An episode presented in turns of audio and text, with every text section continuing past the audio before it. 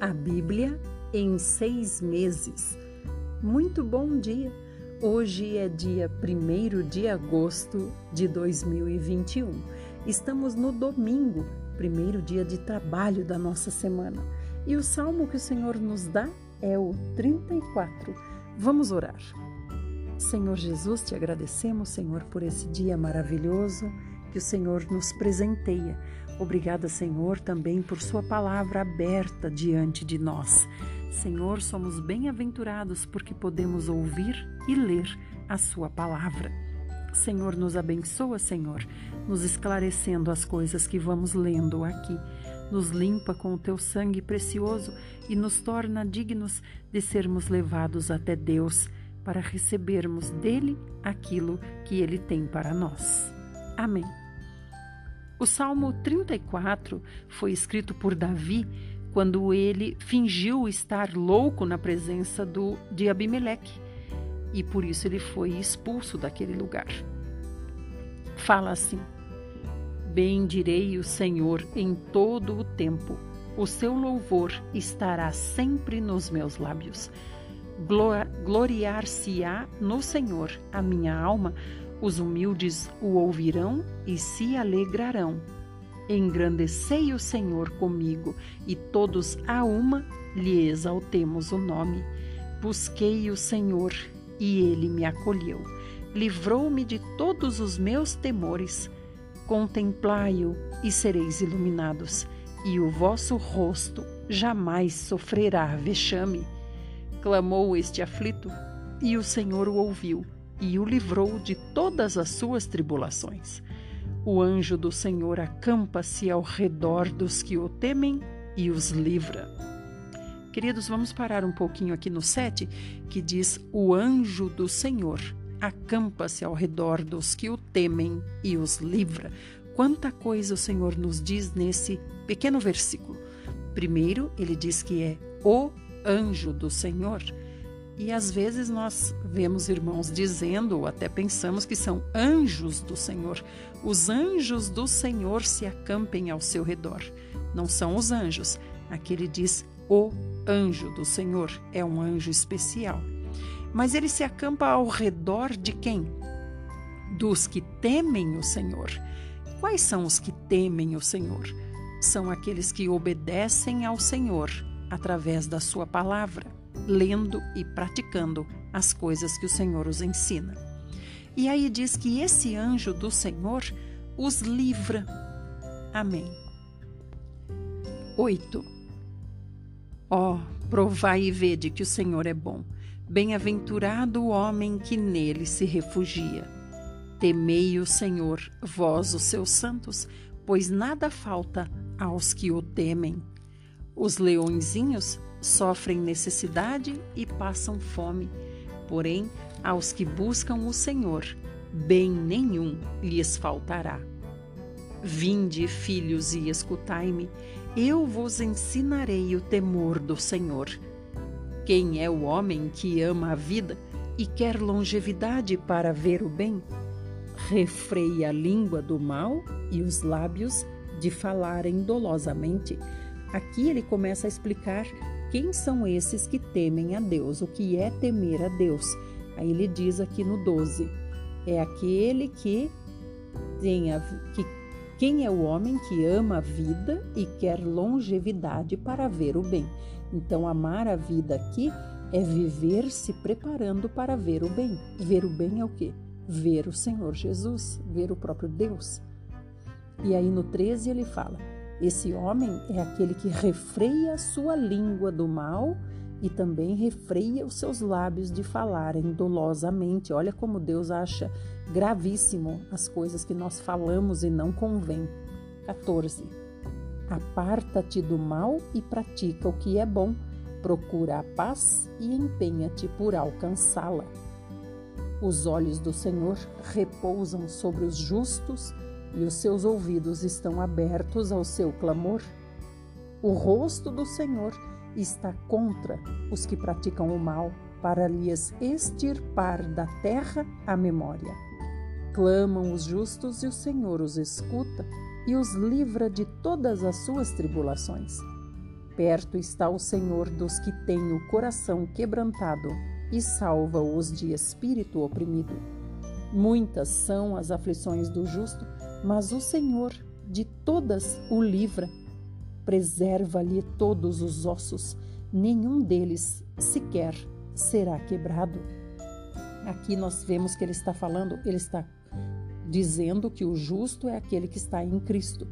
Em Cristo, porque Cristo é aquele que não teve nenhum de seus ossos quebrados. E o justo é aquele que pratica a justiça. A justiça é a palavra de Deus. 21. O infortúnio matará o ímpio, e os que odeiam o justo serão condenados.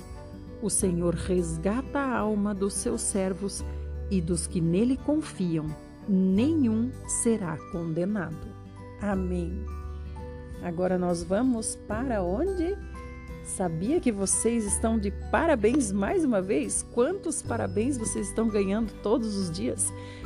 Ontem nós terminamos Filipenses e hoje nós vamos começar Colossenses. Meus parabéns, é uma grande vitória. Quantos livros da Bíblia você já ouviu aqui?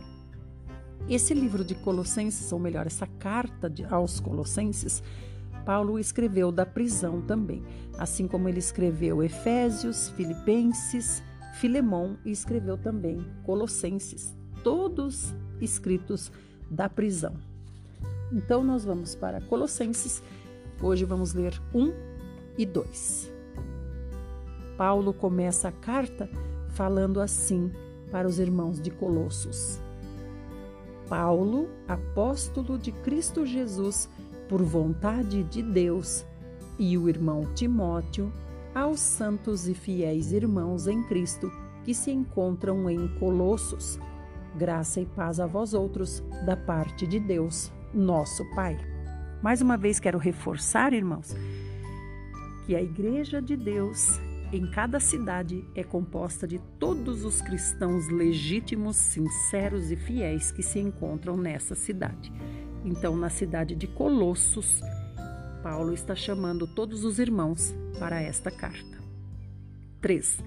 Damos sempre graças a Deus, Pai de nosso Senhor Jesus Cristo, quando oramos por vós, desde que ouvimos da vossa fé em Cristo Jesus e do amor que tendes para com todos os santos, por causa da esperança que vos está preservada nos céus da qual antes ouvistes pela palavra da verdade do Evangelho, que chegou até vós, como também em todo o mundo está produzindo fruto e crescendo.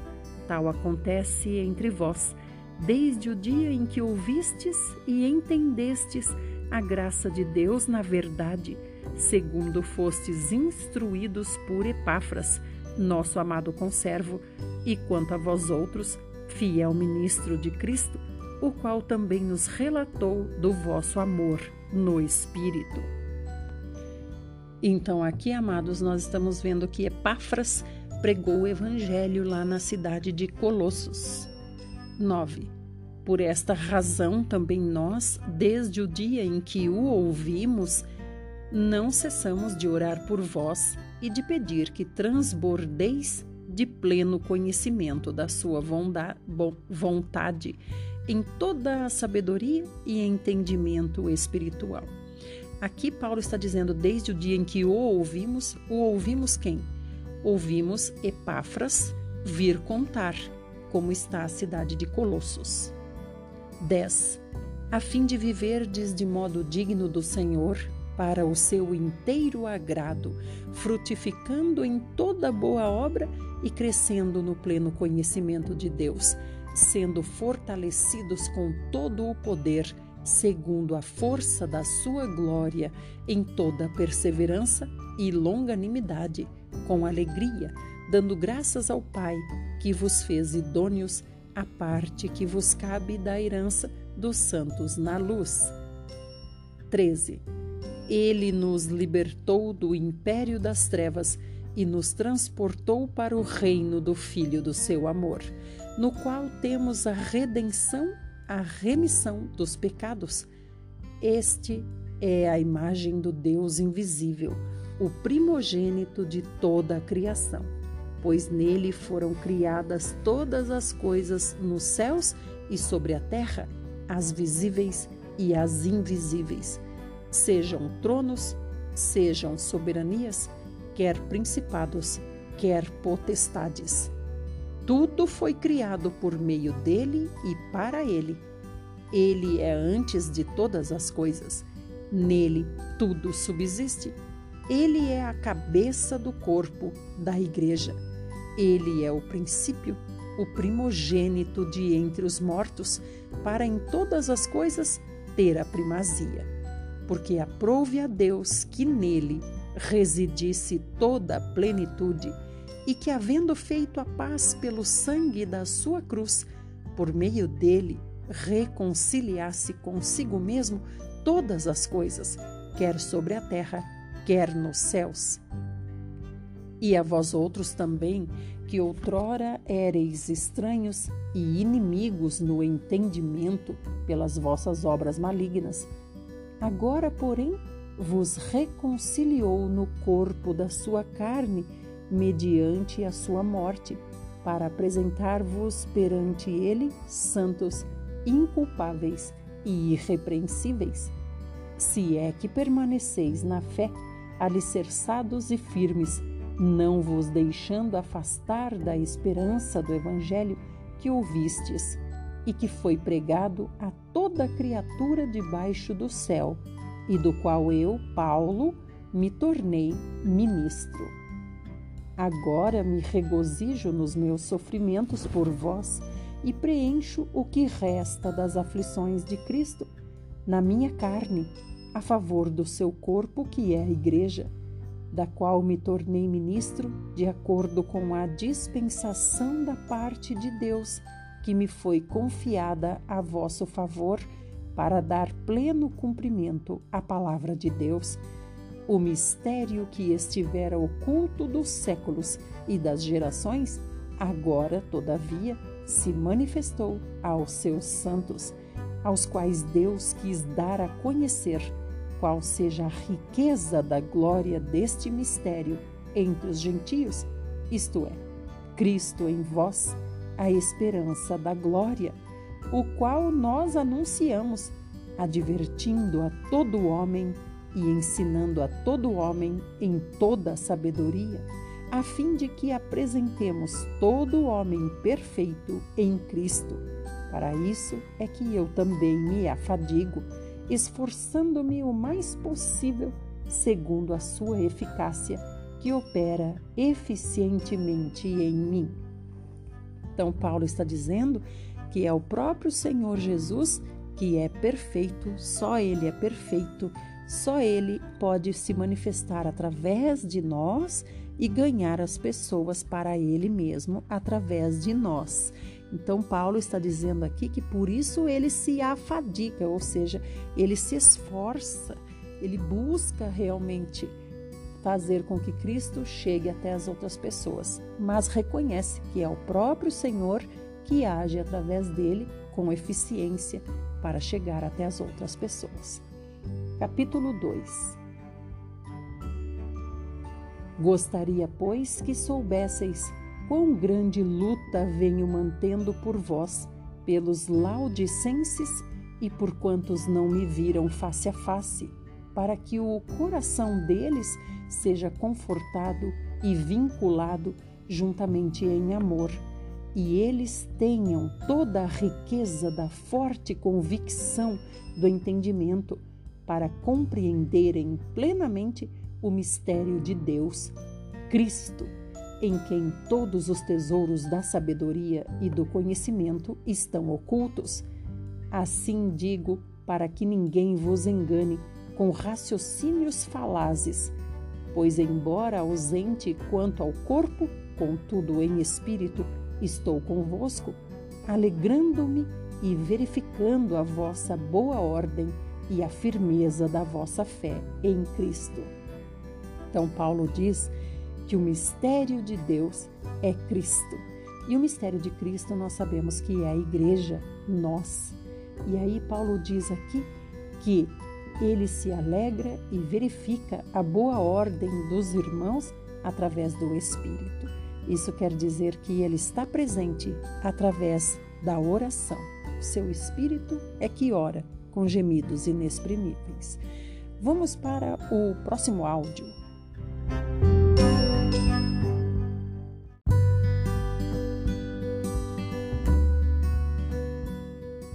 Parte 2. Estamos em Colossenses 2, verso 6. Ora, como recebestes Cristo Jesus, o Senhor, assim andai nele, nele radicados e edificados e confirmados na fé, tal como fostes instruídos, crescendo em ações de graças.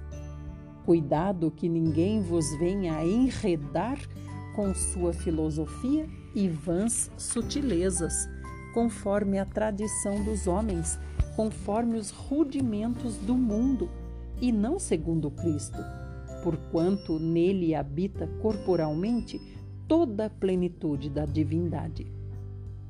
Aqui, quando Paulo diz cuidado para não vos enredar, enredar é se enrolar, como se enrolar numa rede, ficar preso numa rede. E ele está falando de filosofias, de tantas outras coisas. Como é que ele fala aqui? Ele fala aqui fi filosofias e vãs sutilezas. Tomar cuidado para não se enredar nessas coisas e dedicar o tempo que era para o Senhor nessas filosofias e vãs sutilezas. 10. Também nele estáis aperfeiçoados. Ele é o cabeça de todo principado e potestade. Nele também fostes circuncidados, não por intermédio de mãos, mas no despojamento do corpo da carne, que é a circuncisão de Cristo. Também sido sepultados juntamente com ele no batismo, no qual igualmente fostes ressuscitados mediante a fé no poder de Deus que o ressuscitou dentre os mortos. Aqui duas coisas importantes. No verso 10 ele diz que ele mesmo é o cabeça de todo principado e potestade. Então quer dizer que ele tem o controle até mesmo sobre Satanás. E depois ele diz aqui que aqueles que foram batizados foram sepultados para o mundo, não é? E foram nascidos novamente para Cristo. Então nós temos que honrar o batismo. 13. E a vós outros que estáveis mortos pelas vossas transgressões e pela incircuncisão da vossa carne, vos deu vida juntamente com ele, perdoando todos os nossos delitos, tendo cancelado o escrito de dívida que era contra nós e que constava de ordenanças, o qual nos era prejudicial.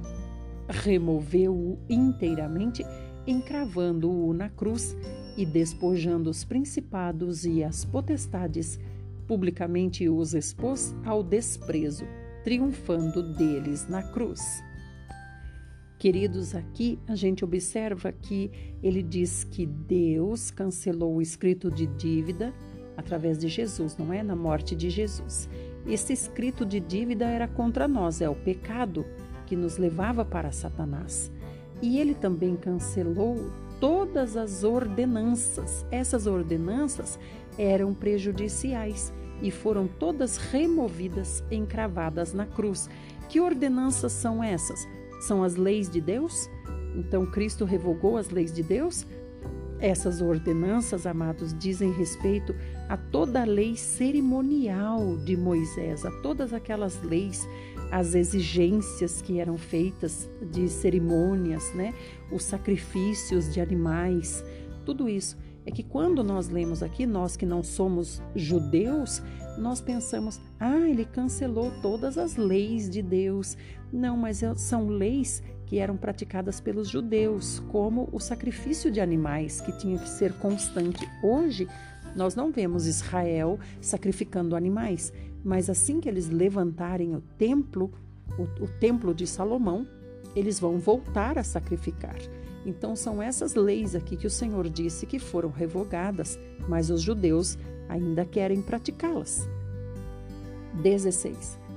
Ninguém, pois, vos julgue por causa de comida e bebida, ou dia de festa, ou lua nova, ou sábados, porque tudo isso tem sido sombra das coisas que haviam de vir, porém o corpo é de Cristo. Ninguém se faça árbitro contra vós outros, pretextando humildade e culto dos anjos, baseando-se em visões, enfatuado, sem motivo algum, na sua mente carnal e não retendo a cabeça, da qual todo o corpo suprido e bem vinculado por suas juntas e ligamentos, cresce o crescimento que procede de Deus. Aqui, mais uma vez, nós vemos Paulo falando sobre superstições, né?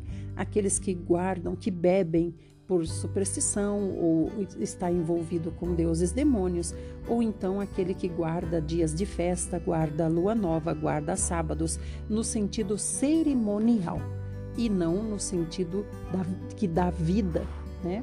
O Senhor disse, por exemplo, quanto ao sábado, ele disse: Eu sou o Senhor do sábado. Se ele é o Senhor do sábado, nós devemos adorá-lo. Então vamos lá. Agora estamos no 20. Se morrestes com Cristo para os rudimentos do mundo, por que, como se vivesseis no mundo, vos sujeitais a ordenanças? Não manuseis isto, não proves aquilo, não toques aquilo outro, segundo os preceitos e doutrinas dos homens? pois que todas estas coisas com o uso se destroem.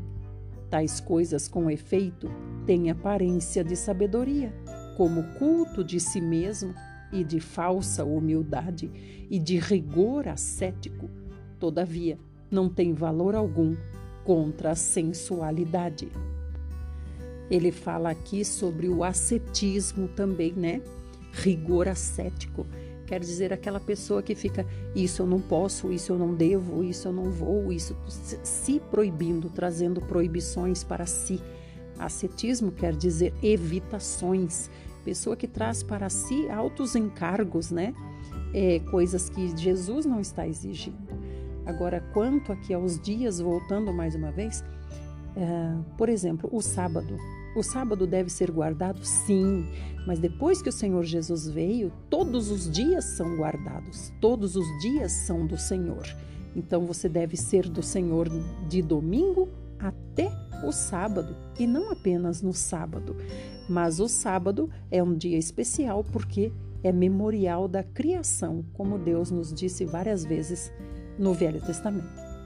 Agora nós estamos em Colossenses 3, Portanto, se fostes ressuscitados juntamente com Cristo, buscai as coisas lá do alto, onde Cristo vive, assentado à direita de Deus. Pensai nas coisas lá do alto, não nas que são aqui da terra, porque morrestes e a vossa vida está oculta juntamente com Cristo em Deus. Quando Cristo, que é a nossa vida, se manifestar, então vós também serei sereis manifestados com ele em glória. Então, Paulo está aqui exortando os irmãos colossenses, dizendo que tudo isso é vaidade, como ele falou aqui ó, no verso 23, né? Todavia, não tem valor algum contra a sensualidade. Então, o ascetismo, se privar, as evitações, né? Ou as superstições, isso eu não posso, aquilo eu não posso. Então, tudo isso vira, na verdade, uma vaidade, né? A pessoa quer mostrar que ela é mais espiritual, ela é mais elevada do que as outras. Mas o Senhor é humilde e o Senhor quer que nós sejamos humildes como Ele sem nos privar de obedecer às leis, mas essas leis são obedecidas através do Espírito que habita dentro de nós. Como ele disse aqui agora no 4, quando Cristo que é a nossa vida, então Cristo vive através de nós. Quando ele se manifestar, então nós também seremos manifestados em glória. Verso 5: Fazei, pois, morrer a vossa natureza terrena prostituição, impureza, paixão lasciva, desejo maligno e a avareza, que é idolatria. Por estas coisas é que vem a ira de Deus sobre os filhos da desobediência. Ora, nessas mesmas coisas andastes vós também noutro tempo, quando vivieis nelas. Agora, porém, despojai-vos igualmente de tudo isto: ira, indignação, maldade, maledicência, linguagem obscena, do falar, do vosso falar. Não mintais uns aos outros, uma vez que vos despistes do velho homem com os seus feitos e vos revestistes do novo homem, que se refaz para o pleno conhecimento, segundo a imagem daquele que o criou, no qual não pode haver grego nem judeu, circuncisão nem incircuncisão, bárbaro, cita, escravo, livre, porém Cristo é tudo em todos. Quando ele diz aqui em todos, ele está dizendo em todos os cristãos. Não importa onde eles se reúnem. Nós não podemos dizer aonde eu me reúno é melhor do que aquele outro lugar onde os outros se reúnem. Lá é assim assado, aqui não. Aqui é melhor porque aqui é assim assado. Então o Senhor aqui está dizendo através de Paulo: Cristo é tudo em todos. Todos aqueles que nasceram de Cristo se tornaram filhos de Deus e todos devem ser vistos como filhos de Deus. Por isso ele diz aqui: não tem grego, não tem judeu, não tem circuncisão, não tem incircuncisão. Então, no nosso tempo, é como se nós disser, como se ele nos dissesse: não tem quadrangular, não tem é, cristã, não tem batista, não tem presbiteriana, não tem assembleia, não tem adventista, entende? Todos são de Cristo e Cristo é tudo em todos. Em todos os lugares há pessoas sinceras e em todos os lugares há também pessoas que não são sinceras para com Deus. 12. Revesti-vos, pois, como eleitos de Deus, santos e amados, de ternos afetos de misericórdia, de bondade, de humildade, de mansidão, de longanimidade. Quero falar um pouquinho sobre essa palavra longanimidade. Irmãos, ser longânimo quer dizer continuar apesar das dificuldades, é passar os obstáculos sem desistir. Isso é ser longânimo, é ter uma, ani, uma animidade, uma alma, um ânimo longo. 13. Suportai-vos uns aos outros, perdoai-vos mutuamente, caso alguém tenha motivo de queixa contra outrem, assim como o Senhor vos perdoou, assim também perdoai vós. Acima de tudo isto, porém, esteja o amor, que é o vínculo da perfeição. Seja a paz de Cristo o árbitro em vosso coração, a qual também fostes chamados em um só corpo, e sede agradecidos. Habite ricamente em vós a palavra de Cristo, instruí-vos e aconselhai-vos mutuamente em toda sabedoria, louvando a Deus com salmos e hinos e cânticos espirituais, com gratidão em vosso coração. E tudo o que fizerdes, seja em palavra, seja em ação, fazei-o em nome do Senhor Jesus, dando por ele graças a Deus Pai. Duas coisas importantes, amados. Aqui no verso 16 nós vemos que os conselhos que devem ser dados mutuamente são conselhos que vêm da sabedoria. E a sabedoria é a palavra de Deus. Então, um irmão não pode, não deve aconselhar o outro segundo o seu achismo, mas deve vir o seu conselho da sabedoria, da palavra de Deus. E depois, ele diz aqui que tudo o que você for fazer, seja em palavra ou ação, seja em nome do Senhor Jesus. Então, olha a responsabilidade daquilo que nós falamos. O que nós falamos deve ser falado como se fosse para o Senhor e o que fazemos também. 18. Esposas, sede submissas ao próprio marido, como convém no Senhor. Maridos, amai vossa esposa e não a trateis com amargura. Então, aqui a exortação é para os dois a esposa sendo submissa ao marido, que é Cristo, e o marido amando a sua esposa, que também é Cristo. Vamos agora para o próximo áudio.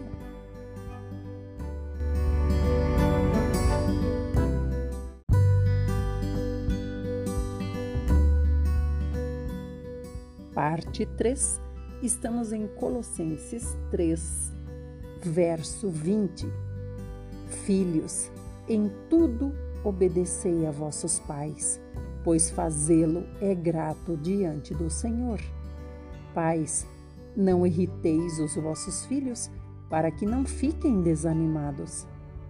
Servos, obedecei em tudo ao vosso Senhor, segundo a carne, não servindo apenas sob vigilância, visando tão somente agradar homens, mas em singeleza de coração, temendo ao Senhor. Tudo quanto fizerdes, fazei-o de todo o coração, como para o Senhor, e não para homens, cientes de que recebereis do Senhor a recompensa da herança. A Cristo o Senhor é que estáis servindo, pois aquele que faz injustiça receberá em troco a injustiça feita, e nisto não há acepção de pessoas. Então, o que é fazer injustiça e receber injustiça feita? Aqui ele explicou antes: é fazer as coisas como se não fossem para o Senhor. Isso é fazer injustiça. Tudo o que formos fazer ou falar deve ser feito como se fosse para o Senhor. Vai fazer almoço? É para fazer o almoço para o Senhor. Vai passar uma roupa? Estou passando a roupa para o Senhor. Não importa para quem vai essa roupa, pode ser até para uma pessoa que você não gosta, mas você deve fazer como se fizesse para o Senhor. Assim também em todo o trabalho, né? Os homens, por exemplo, é um mecânico, está arrumando um carro, está arrumando o carro para o Senhor. Não veja se é um cliente que lhe desagrada, mas veja que está fazendo para o Senhor e o Senhor o recompensará. Assim também fomos advertidos hoje por Paulo que devemos também falar como se falássemos para o Senhor. Não devemos falar coisas que o Senhor não gostaria de ouvir. Vamos agora para o Velho Testamento? Estamos em Números e vamos agora para o capítulo 7. No dia em que Moisés acabou de levantar o tabernáculo e ungiu e o consagrou, e todos os seus utensílios, bem como o altar e todos os seus pertences, os filhos de Israel, os cabeças da casa de seus pais, os que foram príncipes das tribos que haviam presidido o censo ofereceram e trouxeram a sua oferta perante o Senhor. Seis carros cobertos e doze bois, cada dois príncipes ofereceram um carro, e cada um deles um boi, e os apresentaram diante do tabernáculo. Disse o Senhor a Moisés: Recebe-os deles e serão destinados ao serviço da tenda da congregação, e os darás aos levitas, a cada um segundo o seu serviço. Moisés recebeu os carros e os bois e os deu aos levitas. Dois carros e quatro bois deu aos filhos de Gerson, segundo o seu serviço. Quatro carros e oito bois deu aos filhos de Merari, segundo o seu serviço sob a direção de Itamar, filho de Arão, o sacerdote. Mas aos filhos de Coate nada deu, porquanto a seu cargo estava o santuário que deviam levar nos ombros. Queridos, aqui tem um princípio importante. Nós não devemos reclamar da nossa vida, daquilo que o Senhor nos dá, porque o Senhor dá a cada um o que é necessário para a sua obra. O Senhor não nos dá para a nossa vaidade o Senhor nos dá o que é necessário para a nossa obra. 10. Ofereceram os príncipes para a consagração do altar no dia em que foi ungido. Sim, apresentaram a sua oferta perante o altar. Disse o Senhor a Moisés: Cada príncipe apresentará no seu dia a sua oferta para a consagração do altar. O que, pois, no primeiro dia apresentou a sua oferta foi Naasson, filho de Aminadab, pela tribo de Judá. A sua oferta foi um prato de prata do peso de 130 ciclos, uma bacia de prata de 70 ciclos, segundo o ciclo do santuário, ambos cheios de flor de farinha amassada com azeite para oferta de manjares. Um recipiente de dez ciclos de ouro cheio de incenso, um novilho, um carneiro, um cordeiro de um ano para holocausto, um bode para oferta pelo pecado e para sacrifício pacífico, dois bois, cinco carneiros, cinco bodes, cinco cordeiros de um ano. Foi esta a oferta de Naasson, filho de Aminadab. 18. No segundo dia fez a sua oferta Natanael, filho de Zoar, príncipe de Issacar. Como sua oferta, apresentou um prato de prata do peso de 130 ciclos, uma bacia de prata de 70 ciclos, segundo o ciclo do santuário, ambos cheios de flor de farinha amassada com azeite para oferta de manjares. Um recipiente de 10 ciclos de ouro cheio de incenso, um novilho, um carneiro, um cordeiro de um ano para o holocausto, um bode para oferta pelo pecado e para sacrifício pacífico, dois bois, cinco carneiros, cinco bodes, cinco cordeiros de um ano. Foi esta a oferta de Natanael, filho de Zoar. 24. No terceiro dia, chegou o príncipe dos filhos de Zebulon, Eliabe, filho de Elon. A sua oferta foi um prato de prata do peso de 130 ciclos, uma bacia de prata de 70 ciclos, segundo o ciclo do santuário, ambos cheios de flor de farinha amassada com azeite para oferta de manjares. Um recipiente de dez ciclos de ouro cheio de incenso, um novilho, um carneiro, um cordeiro de um ano para o holocausto, um bode para oferta pelo pecado e para sacrifício pacífico, dois bois, cinco carneiros, cinco bodes, cinco cordeiros de um ano. Foi esta a oferta de Eliabe, filho de Elon. No quarto dia, chegou o príncipe dos filhos de Ruben, Elisur, filho de Sedeur. A sua oferta foi um prato de prata do peso de 130 ciclos, uma bacia de prata de 70 ciclos, segundo o ciclo do santuário, ambos cheios de flor de farinha amassada com azeite para oferta de manjares. Um recipiente de dez ciclos de ouro cheio de incenso, um novilho, um carneiro, um cordeiro de um ano para holocausto, um bode para oferta pelo pecado e para sacrifício pacífico, dois bois, cinco carneiros, cinco bodes, cinco cordeiros de um ano. Fora esta, foi esta a oferta de Elisur, filho de Sedeur. No quinto dia, chegou o príncipe dos filhos de Simeão, Selumiel, filho de Zurizadai. A sua oferta foi um prato de prata do peso de 130 ciclos, uma bacia de prata de 70 ciclos, segundo o ciclo do santuário, ambos cheios de flor de farinha amassada com azeite para oferta de manjares. Um recipiente de 10 ciclos de ouro cheio de incenso, um novilho, um carneiro, um cordeiro de um ano para holocausto, um bode para oferta pelo pecado e para sacrifício pacífico, dois bois, cinco carneiros, cinco bodes, cinco cordeiros de um ano. Foi esta a oferta de Selumiel, filho de Zurizadai. No sexto dia chegou o príncipe dos filhos de Gade, Eliasaf, filho de Deuel. A sua oferta foi um prato de prata do peso de 130 ciclos, uma bacia de prata de 70 ciclos, segundo o ciclo do santuário.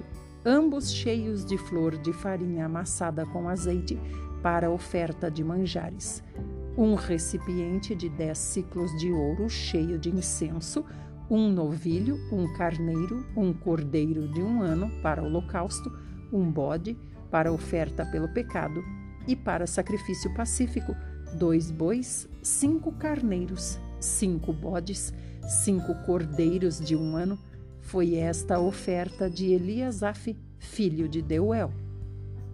No sétimo dia, chegou o príncipe dos filhos de Efraim, Elisama, filho de Amiúde.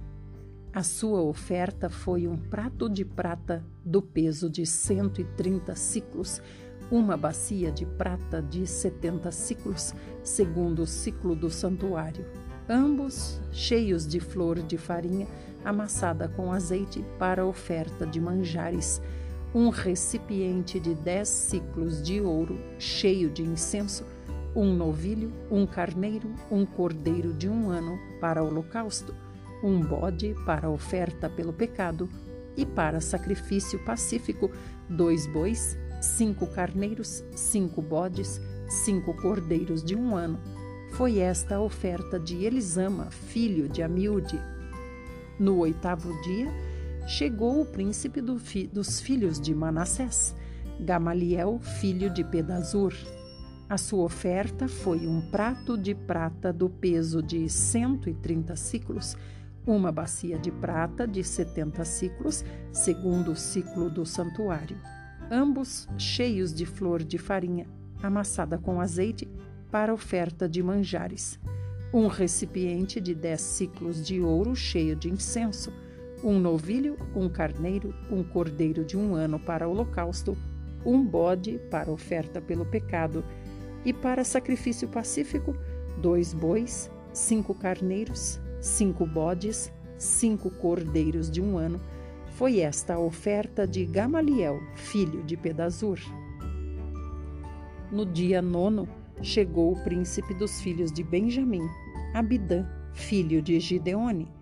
A sua oferta foi um prato de prata do peso de 130 ciclos, uma bacia de prata de 70 ciclos, segundo o ciclo do santuário, ambos cheios de flor de farinha amassada com azeite para oferta de manjares, um recipiente de dez ciclos de ouro cheio de incenso, um novilho, um carneiro, um cordeiro de um ano para o holocausto, um bode para oferta pelo pecado e para sacrifício pacífico, dois bois, cinco carneiros, cinco bodes, cinco cordeiros de um ano.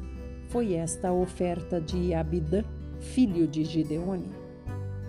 No décimo dia, chegou o príncipe dos filhos de Dan, Aiezer, filho de Amizadai.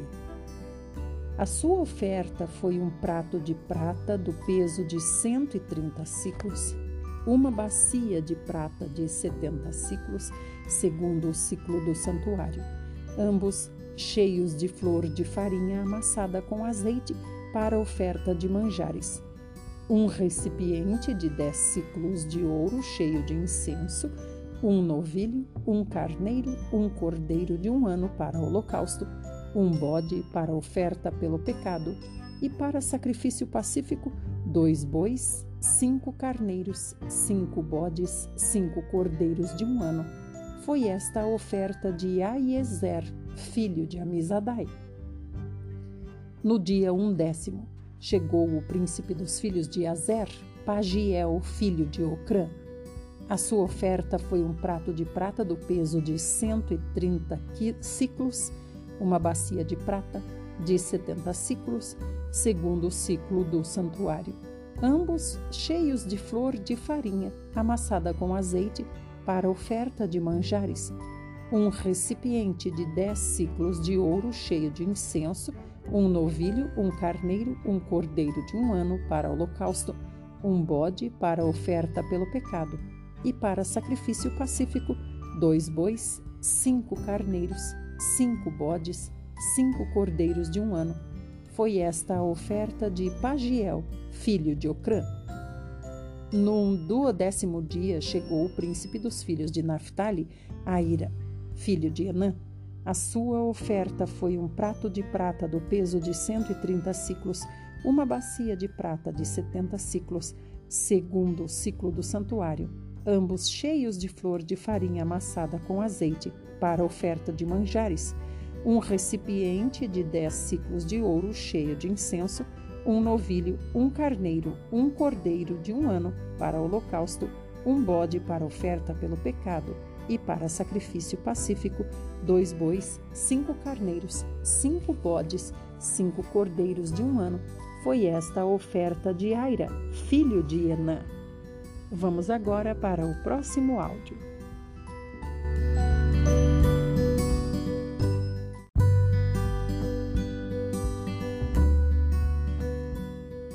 Parte 4, estamos em números 7, 84. Esta é a dádiva feita pelos príncipes de Israel para a consagração do altar no dia em que foi ungido doze pratos de prata, doze bacias de prata, doze recipientes de ouro, cada prato de prata de 130 ciclos e cada bacia de 70. Toda a prata dos utensílios foi de 2.400 ciclos, segundo o ciclo do santuário. Doze recipientes de ouro cheios de incenso, cada um de dez ciclos, segundo o ciclo do santuário. Todo o ouro dos recipientes foi de 120 ciclos.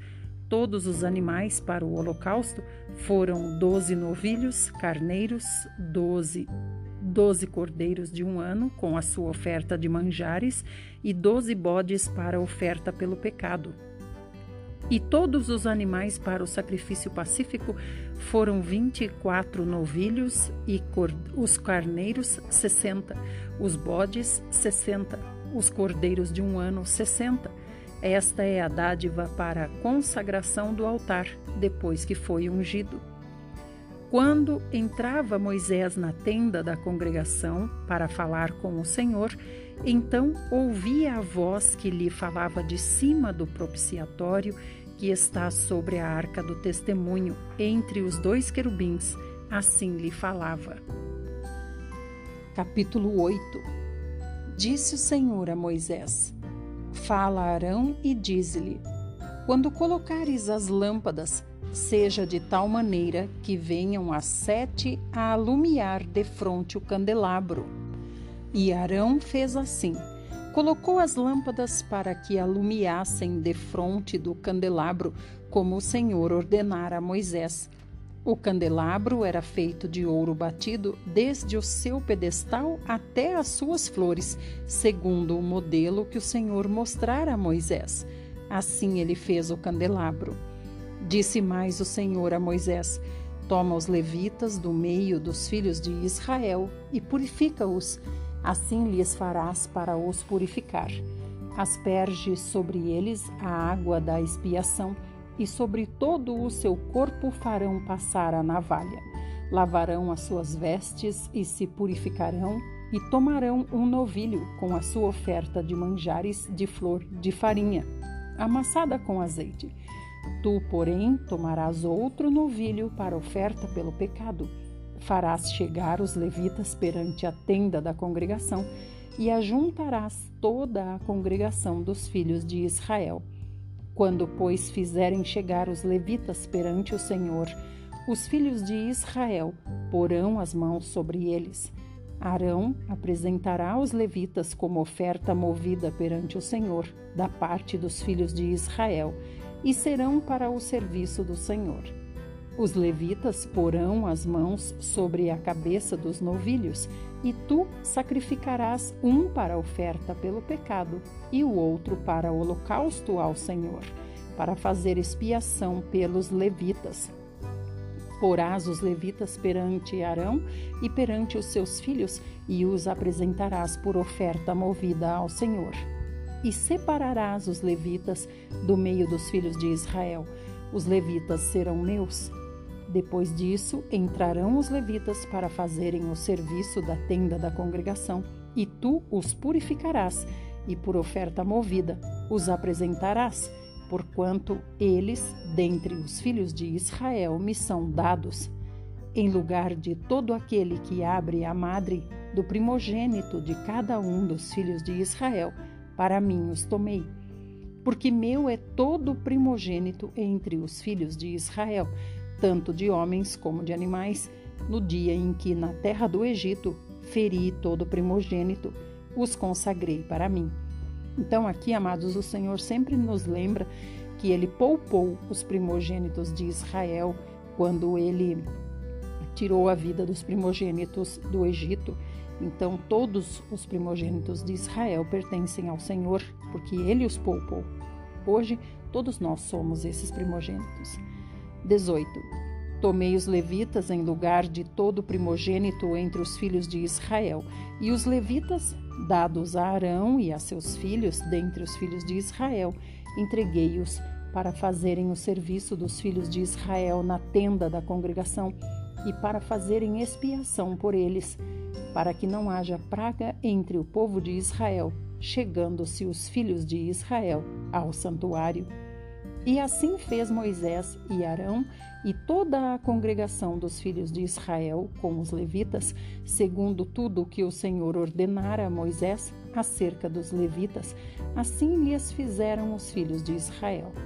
Os levitas se purificaram e lavaram as suas vestes, e Arão os apresentou por oferta movida perante o Senhor e fez expiação por eles para purificá-los. Depois disso, chegaram os levitas para fazerem o seu serviço na tenda da congregação perante Arão e seus filhos, como o Senhor ordenara a Moisés acerca dos levitas, assim lhes fizeram. Disse mais o Senhor a Moisés: Isto é o que toca aos levitas. Da idade de vinte e cinco anos para cima entrarão para fazerem o seu serviço na tenda da congregação. Mas desde a idade de cinquenta anos desobrigar-se-ão do serviço e nunca mais servirão. Porém, ajudarão aos seus irmãos na tenda da congregação no tocante ao cargo deles. Não terão mais serviço Assim farás com os levitas quanto aos seus deveres. Então, aqui o Senhor está dizendo que a partir dos 50 anos, eles estavam desobrigados das suas responsabilidades, mas eles tinham agora uma nova responsabilidade, que era ajudar aos mais novos. Capítulo 9 Falou o Senhor a Moisés no deserto do Sinai, no ano segundo da sua saída da terra do Egito, no mês primeiro, dizendo: Celebrem os filhos de Israel a Páscoa a seu tempo, no dia 14 deste mês, ao crepúsculo da tarde, a seu tempo a celebrareis, segundo todos os seus estatutos e segundo todos os seus ritos a celebrareis. Disse, pois, Moisés aos filhos de Israel que celebrassem a Páscoa. Então celebraram a Páscoa no dia 14 do mês primeiro, ao crepúsculo da tarde, no deserto do Sinai Segundo tudo o que o Senhor ordenara a Moisés, assim fizeram os filhos de Israel. Houve alguns que se acharam imundos por terem tocado o cadáver de um homem, de maneira que não puderam celebrar a Páscoa naquele dia. Por isso, chegando-se perante Moisés e Arão, disseram-lhes: Estamos imundos por termos tocado o cadáver de um homem porque havemos de ser privados de apresentar a oferta do Senhor a seu tempo, no meio dos filhos de Israel? Respondeu-lhes Moisés: Esperai e ouvirei o que o Senhor vos ordenará. Então disse o Senhor a Moisés: Fala aos filhos de Israel, dizendo: Quando alguém entre vós ou entre as vossas gerações achar-se imundo por causa de um morto, ou se achar em jornada longe de vós, Contudo, ainda celebrará a Páscoa ao Senhor. No mês segundo, no dia 14, no crepúsculo da tarde, a celebrarão, com pães asmos e ervas amargas a comerão.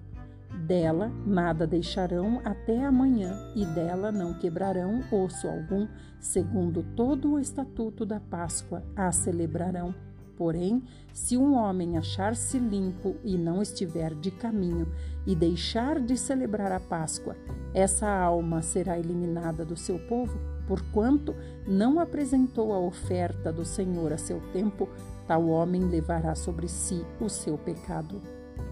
Queridos, aqui a gente vê claramente, né, pelo menos eu vejo claramente, que se trata dos vencedores tardios os vencedores tardios que estavam imundos para serem levados junto com as primícias, o filho varão que subirá ao Senhor é, na, na, no arrebatamento, esses aqui são os tardios que poderão depois né, se apresentar ao Senhor.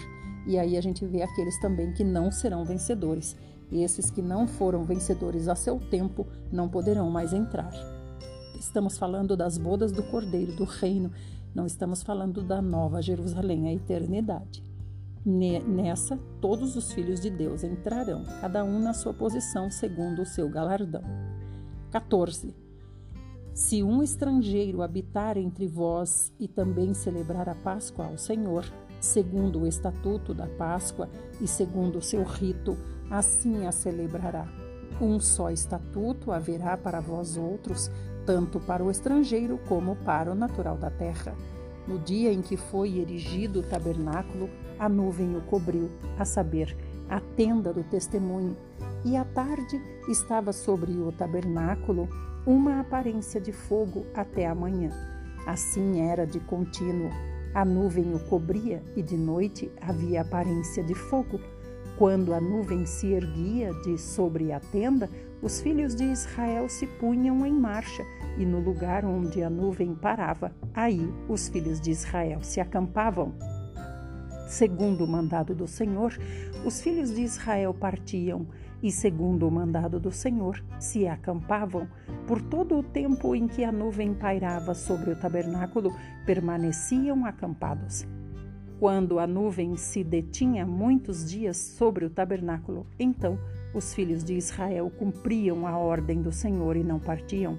Às vezes, a nuvem ficava poucos dias sobre o tabernáculo, então, segundo o mandado do Senhor, permaneciam e, segundo a ordem do Senhor, partiam. Às vezes a nuvem ficava desde a tarde até a manhã. Quando pela manhã a nuvem se erguia, punham-se em marcha, quer de dia, quer de noite, erguendo-se a nuvem, partiam. Se a nuvem se detinha sobre o tabernáculo por dois dias, ou um mês, ou por mais tempo, enquanto pairava sobre ele, os filhos de Israel permaneciam acampados e não se punham em marcha, mas erguendo-se, ela partiam. Segundo o mandado do Senhor se acampavam e segundo o mandado do Senhor se punham em marcha, cumpriam o seu dever para com o Senhor, segundo a ordem do Senhor por intermédio de Moisés. Amém. Até aqui, queridos, nós estamos em Números, capítulo 9. Amanhã nós prosseguiremos. Que o Senhor nos guarde no dia de hoje e nos traga a sua luz para a honra e glória do próprio nome dele. Amém. Até lá.